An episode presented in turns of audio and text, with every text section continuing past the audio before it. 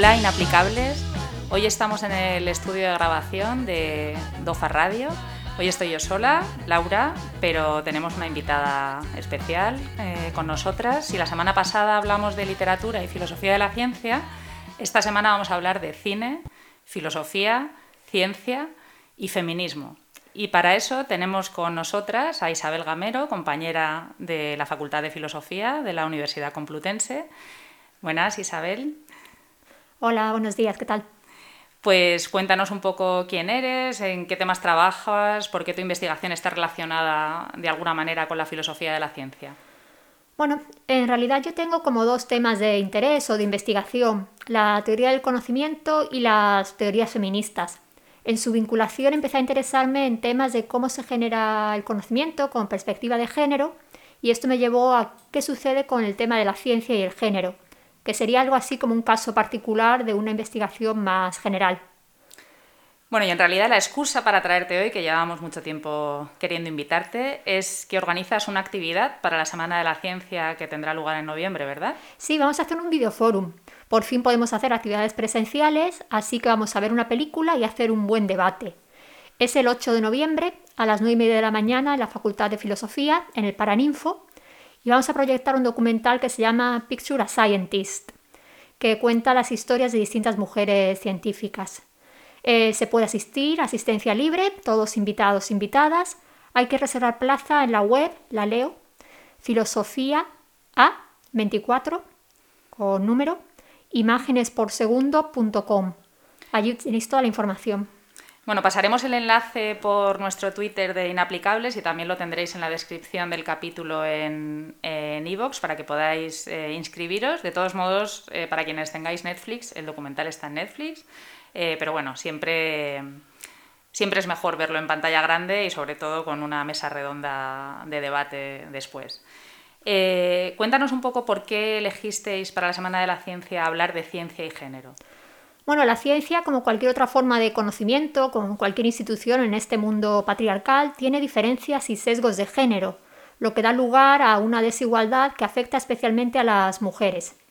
Hay muchos informes, por ejemplo, la ONU saca uno desde el 86 sobre la situación de la ciencia en el mundo y dedica un capítulo especial a la ciencia. El último informe salió este pasado verano y la conclusión fue devastadora. A día de hoy no hay una institución en todo el planeta, institución científica académica, donde haya igualdad entre hombres y mujeres. Podemos hablar de igualdad de salario, pero también no hay igualdad de representación. Siempre hay más hombres que mujeres y a puestos más altos más hombres que mujeres. Como que a las mujeres nos cuesta más trabajo promocionar, conseguir becas, subvenciones, ser reconocidas. Esto se suele conocer como el efecto Mateo. Los que más tienen son los que tienen más puntos, que luego consiguen más currículum, que luego consiguen más posibilidad de trabajar. Entonces está causando que una parte la mitad de la población no esté teniendo acceso a este mundo, a esta realidad, y es algo que nos preocupa. ¿Y nos puede recomendar alguna lectura? Siempre nos gusta aquí en, Inaplicable recomendar alguna lectura relativamente divulgativa, introductoria a los temas que tratamos. ¿Qué se eh, te ocurre? Sí, si queréis datos, datos, datos y más datos, hay un libro muy interesante que se llama Mujeres Invisibles de Carolina Criado Pérez, está en Seix Barral y muestra todo esto de forma puramente cuantitativa y con algunos ejemplos muy interesantes. Y normalmente, bueno, siempre recomendamos, eh, siempre recomendamos textos eh, y sin embargo hoy estamos hablando de otro tipo de material, ¿no? Material audiovisual y material que incluye en parte el elemento de ficción. ¿Por qué la ficción es importante eh, para vosotras? Bueno, por un lado es una buena forma de hacer documentales, testimonios, como visibilización histórica de la presencia de las mujeres en cualquier institución, en nuestro caso en la ciencia pero también nos interesa bastante el tema de la ciencia ficción. La escritora Úrsula K. decía que la ficción modela cómo vemos el mundo y también permite criticar nuestro mundo actual, pero con un poco de distancia, como una distancia crítica. También está lo que se conoce como efecto Scully. Desde que Dan Scully empezó a interpretar o a ser un agente del FBI en la serie Expediente X en los 90, aumentaron las vocaciones científicas. Cada vez más mujeres querían estudiar ciencia ella era física. porque tenían un modelo que no era en la televisión, que no era la típica mujer sexualizada y tonta, era una persona muy inteligente que estaba haciendo un trabajo importante. Así que también sirve para aumentar vocaciones y parecer que las mujeres podemos hacer otra cosa que los roles habituales de género que salían en documentos anteriores. Una de las invitadas al videoforum, Sara Gómez de la Politécnica, tiene un proyecto dedicado exactamente a esto, fomentar vocaciones científicas entre mujeres para lograr más participación y acabar con esta brecha de género. Mm. Pues bueno, aprovechamos también para contaros que en realidad esta actividad forma parte de un proyecto más amplio, un proyecto de innovación docente donde estamos eh, Isabel y, yo misma y otras compañeras y compañeros de la universidad, eh, al que hemos llamado Filosofía y Cine, Filosofía, Ciencia y Cine, Perspectivas Feministas, donde nuestra idea es utilizar herramientas audiovisuales en clase, en clase y también para un público más amplio, como en el caso de este Cineforum, para explicar temas de filosofía de la ciencia, filosofía del lenguaje, epistemología. Y bueno, vamos a involucrar, como veréis en próximos podcasts, al estudiantado en estas actividades, eh, con la idea de ampliar las formas de enseñar y de relacionarnos eh, en clase. ¿no? Entonces, dentro de este proyecto, bueno, anunciamos que va a haber muchas actividades y que dedicaremos más episodios de Inaplicables a algunos de los, temas que vamos a trabajar en el proyecto. Por ejemplo, os anunciamos ya que el 9 de diciembre vamos a proyectar otro documental sobre Donna Haraway, en este caso, una filósofa eh, feminista que trabajamos mucho en nuestras clases desde distintas perspectivas. Y bueno, como digo, anunciamos que habrá próximos episodios dedicados eh, a otros temas que trataremos en este proyecto, pero volvamos al documental. ¿no? Eh, Picture a Scientist. Para introducirlo, vamos a compartir con vosotras y vosotros un fragmento en el que aparece un testimonio eh, de una de las protagonistas del documental, la geóloga Jane Willenbrink, em, que narra la experiencia que vivió en un trabajo de campo que realizó en la Antártida junto con otros dos compañeros. he decided to just every time that I had to go to the bathroom, just throw rocks at me. Little tiny pebbles most of the time. So there are no trees to hide behind, no bushes or anything like that. It was so embarrassing and demeaning.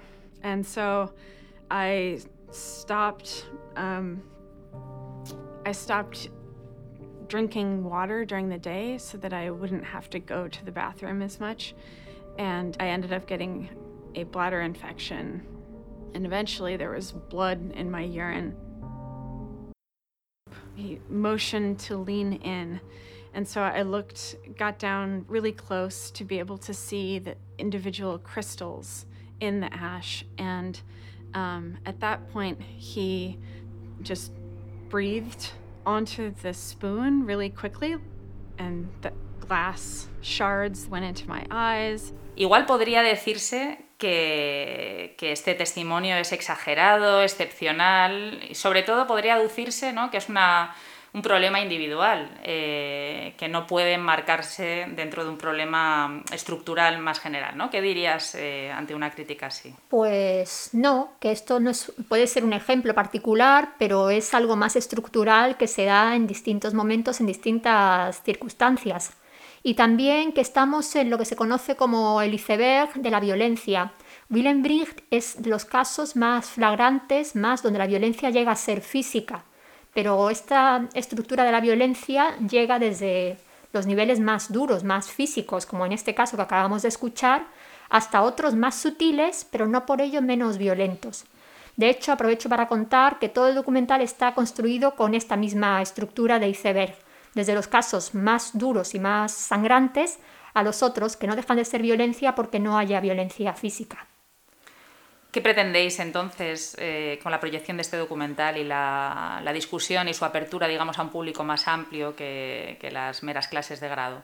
Bueno, que se hable del tema de la violencia de las mujeres en el mundo científico, de las desigualdades de género que existen, se, se visibilicen estos temas, estas discriminaciones lo que entendemos como un primer paso para acabar con ellas. Primero que se reconozca que son ciertas y luego que pensemos en propuestas, soluciones para reducirlas o incluso eliminarlas.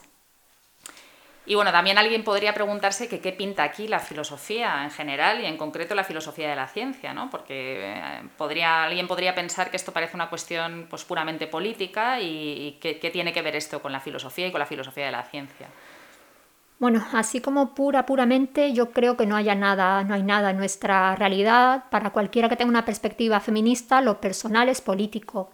Eh, históricamente, la separación de esferas y de tareas entre lo público y lo privado, el ámbito laboral, el ámbito del trabajo en la casa, en el hogar, las actividades más masculinas o más femeninas, han sido una separación, con intento de ser pura, de espacios que limita y constriña a la mujer de acceso al mundo laboral, en nuestro caso de acceso al mundo de la ciencia. Por lo tanto, estas separaciones tendríamos que derribarlas ya para que cualquiera pudiera estar en cualquier espacio. Bueno, y de hecho advertimos que, digamos, la mirada filosófica que trataremos de trabajar en el Cineforum de este documental va más allá y, y, trataremos de enlazarlo con uno de los debates más revolucionarios en la propia filosofía de la ciencia, que es el que ha venido de la mano de las llamadas epistemologías feministas. ¿Qué es eso de las epistemologías feministas? Bueno, podría comenzar por epistemología solo, que se entiende como la parte de la filosofía que estudia el origen del conocimiento o las condiciones que hacen posible el conocimiento. En el caso concreto de la epistemología feminista se une esta búsqueda o esta forma de entender el conocimiento con temas de género y se plantean preguntas como que no se puede separar qué condiciones permiten o posibilitan el conocimiento, de qué sujetos, qué tipo de personas son los que están creando conocimiento, si son todos iguales, si son distintos, si son varones blancos, si son mujeres, si son personas de otras razas. Entonces se mueven todos estos temas. Esto empezó en los 80 del pasado siglo con Sandra Harding y lleva un desarrollo espectacular en, los las últimas décadas. Así que, bueno, así en resumen, se abren preguntas en torno a cómo ha sido la producción social del conocimiento, hasta qué punto es relevante o necesario que haya personas distintas en el momento de generación del conocimiento, e incluso se abren cuestiones materiales de supervivencia y de cuidados. Si entendemos que el trabajo científico es muy exigente, ¿quién está detrás o antes? ¿Quién realiza los cuidados necesarios de mantenimiento del hogar, de comida, de limpieza, para que sea posible este trabajo científico. Y apuntamos a estas cuestiones. Y sin embargo, mm, hoy sabemos, ¿no? por todos los debates eh, de nuestra actualidad política, que es muy complicado hablar de un feminismo en singular, ¿no? y nos hemos acostumbrado a hablar de feminismos en plural. Lo mismo podríamos decir de las epistemologías feministas, ¿no? cuando las nombramos en plural. Existen varias corrientes, no necesariamente incompatibles, que conviven dentro de las llamadas epistemologías feministas y bueno, parece que el documental ilustra algunas de ellas. ¿Puedes darnos algunos ejemplos? Eh, sí, por supuesto, y me, gusta mucho la pregunta porque abre matices en algo que podría ser una explicación monolítica, en modo bloque. El documental está estructurado a través de entrevistas de distintas mujeres de distintas generaciones y cada una de ellas como que revela las violencias de género que ha sufrido desde distintas epistemologías feministas o distintos prismas de la epistemología feminista. Por ejemplo, pues, tenemos a una bióloga como Nancy Hopkins que tiene más edad y cuenta su experiencia desde un punto de vista más del empirismo feminista, que fue como una de las primeras corrientes en este ámbito, que entiende que hay desigualdades de género, que ella misma las sufrió, pero para solucionarlas lo que habría que hacer no es ninguna pues reivindicación política situada y muy crítica sin aplicar bien la ciencia. La respuesta de Hopkins a sus dificultades es que sus compañeros científicos no estaban siendo científicos, que tenían que trabajar mejor, con más objetividad y con más exactitud. Luego todo cambió y empezó a pensarse que la objetividad era problemática porque se refería sobre todo a un punto de vista más androcentrista y más propio de la ciencia tradicional y apareció, por ejemplo, la teoría del punto de vista feminista, que yo creo que está presente en todo el documental, donde se destaca cómo las distintas trayectorias biográficas, las distintas formas de ser y de comprender la realidad afectan a la forma de generar conocimiento. Entonces no es lo mismo que tú seas una mujer blanca de clase media que una mujer de color migrante que tiene dificultades. Y como que estas distintas experiencias biográficas también afectan el tema del conocimiento. Y esta última parte que he contado igual se corresponde más a la teoría de la interseccionalidad, donde la violencia ya no solo es única por temas de género, sino interseca con temas de raza, orientación sexual, religión, cultura. Y otra de las protagonistas del documental, Rachel Barks, la cuenta en su propia experiencia. Bueno, pues yo creo que esto es un buen aperitivo eh, para que os hagáis una idea del tipo de perspectivas que vamos a analizar en el Cineforum, eh, que seguirá el documental. Así que os animamos a inscribiros a quienes estéis eh, en Madrid. Y, bueno, quizás intentemos grabarlo también y retransmitirlo de alguna manera. Así que os recordamos que el 8 de noviembre proyectaremos Picture a Scientist eh, en el Paraninfo de la Universidad Complutense de Madrid, en la Facultad de Filosofía, y que podéis inscribiros en vuestra web, que, que tenéis, eh, tenéis la, la, web en la descripción eh, del episodio en ebooks, YouTube y todas las plataformas donde estamos. Pues muchas gracias y hasta la próxima, Gracias. Gracias.